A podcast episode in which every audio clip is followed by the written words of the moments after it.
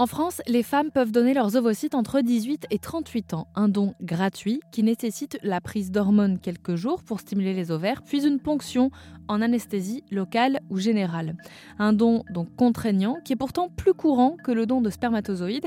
Sur l'année 2022, on recensait 990 candidates au don d'ovocytes contre 764 candidats au don de spermatozoïdes.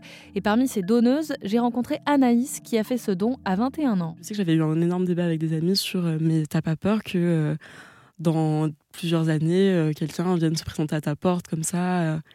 Je dis, bah non, en fait, je, l'ai donné, il ne m'appartient plus, c'est pas mon enfance, vraiment, c'est juste mon nouveau site qui a permis de faire ça, mais je mmh. je considère pas que j'ai une responsabilité émotionnelle ou autre vis-à-vis -vis de cette personne. C'est juste un individu. Je suis contente d'avoir pu contribuer à son existence, mais c'est tout. Après, je sais que j'ai des amies qui m'ont dit euh, qu'elles aimeraient bien le faire, mais qu'elles se sentent pas assez accomplies pour le faire, qu'elles aimeraient bien un peu être. Euh, parce qu'on est encore jeune, on est quasiment toutes étudiantes. Et il y en a plein qui me disent oui, moi j'aimerais bien le faire, mais pas maintenant parce que j'ai l'impression que absolument pour le faire, il faut que je sois entre guillemets quelqu'un.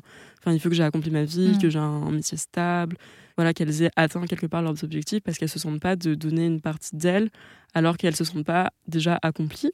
Ce que je peux comprendre, mais euh, finalement, euh, on se construit tous les jours et je pense qu'on n'arrête jamais vraiment. Donc aujourd'hui, il y a des gens qui en ont besoin. En tant que jeune personne, je pense que c'est assez facile pour nous. Euh, on a des utérus encore tout frais, tout jeunes, tout neufs. Donc euh, il ne faut pas se mettre des barrières par rapport au fait que non, j'ai pas accompli tout ce que je voulais faire dans ma vie, puisque de toute façon, ce ne sera pas notre enfant. Cette décision du don d'ovocytes, vous l'avez faite seule ou vous avez eu besoin d'en débattre avec d'autres personnes ou de rencontrer d'autres donneuses par exemple? Non, je l'ai faite seule. Je l'ai faite seule. Euh, j'ai pas, franchement, j'ai pas été motivée par euh, des facteurs extérieurs. C'était vraiment euh, une décision parce que je me suis dit, bah, ça va être bien comme décision, c'est bien.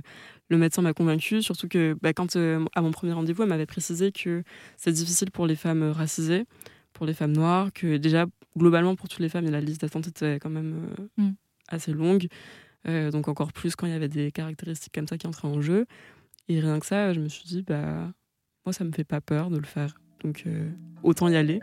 Les jeunes comme Anaïs font donc partie du public visé par cette nouvelle campagne proposée par l'Agence de la biomédecine, Fête des parents, dont Marine Janté est la directrice générale. Ce qui est très étonnant là aussi, c'est que ce que nous disent les sécos, hein, mais vous pourrez euh, vérifier, euh, c'est qu'en général, euh, les femmes sont assez impliquées dans le don de leur compagnon.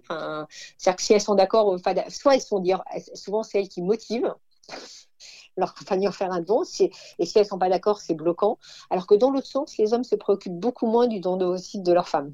Ah très intéressant ça aussi. Ouais, ça c'est. Je pense que c'est aussi la relation à la fantasmagorie, euh, vous voyez, de, chacun de sa semence. je sais pas, c'est pas du tout les mêmes euh, implications selon les, le, sexe des voilà concernés. Je pense que ce que me disaient euh, les gens des sécos, hein, mais après, vérifier avec, il faut voir avec eux s'ils vous disent la même chose. Mais ils disaient en général, les, quand une femme donne un nouveau cycle, c'est pas le sujet du compagnon, quoi alors que alors que c'est assez encore une fois c'est assez impliquant. Euh, voilà comme s'il y avait une connotation euh, différente euh, alors qu'encore une fois je pense que les femmes qui donnent pour pour avoir vu quand même le parcours de certains c'est quand même un petit peu plus engageant pour une femme quoi pour en savoir plus sur le don de gamètes et ce qu'il implique, vous pouvez aller écouter deux entretiens, celui d'Anaïs, dont on a écouté euh, un extrait, et celui de Sylvain, qui ont donné respectivement leurs ovocytes et leurs spermatozoïdes durant l'année 2022.